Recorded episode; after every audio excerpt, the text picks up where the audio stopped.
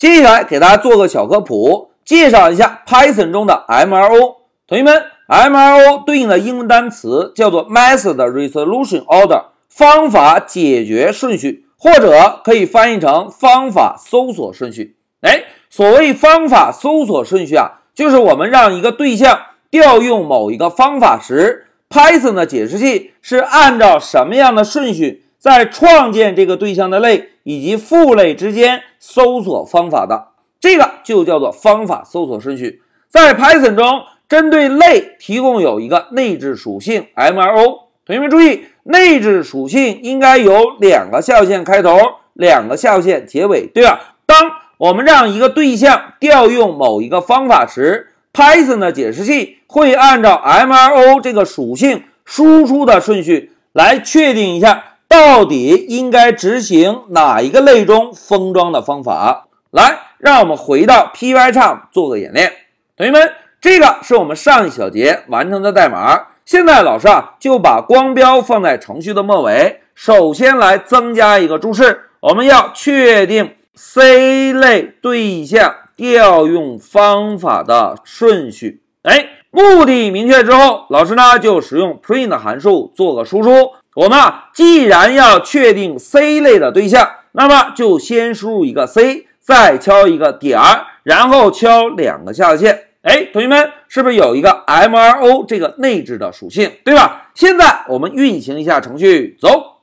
哎，同学们看，程序输出了，在控制台输出了一个元组，对吧？那现在大家看，当我们让 C 类创建的对象调用方法时，Python 的解释器啊。会首先在 C 类中来查找有没有这个方法，如果有，就会直接执行，而不会向后搜索。那如果没有找到这个方法呢？哎，就会按照这个元组的顺序，从左向右来查找第二个类中是否提供方法。哎，同学们看，第二个类是查找 B 类，对吧？如果在 B 类中找到要执行的方法，就会直接执行。而不会向后搜索。如果没有找到呢？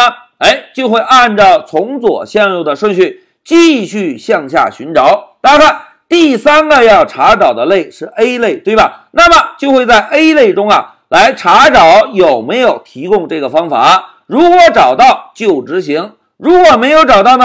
哎，继续向后寻找下一个类。同学们看，最后一个是我们还没有接触过的 Object 这个类，对吧？在这里，老师先简单提一下，同学们，在 Python 三中啊，Object 是所有类的基类，也就是只要我们定义了一个类，这个类最终的基类都是 Object 类。用大白话来讲呢，Object 是 Python 三中所有类的祖宗类。至于这个类的详细信息，老师啊稍后再给大家扩展。那现在我们再看一下 C 类的 MRO，大家看。当我们让 C 类的对象调用某一个方法的时候，首先会在当前类中来查找这个方法，找到就执行，没有找到呢，就按照 MRO 的顺序从左向右顺序的查找，找到就执行，没有找到就继续查找下一个类。当找到最后一个基类还没有找到方法，同学们会怎样啊？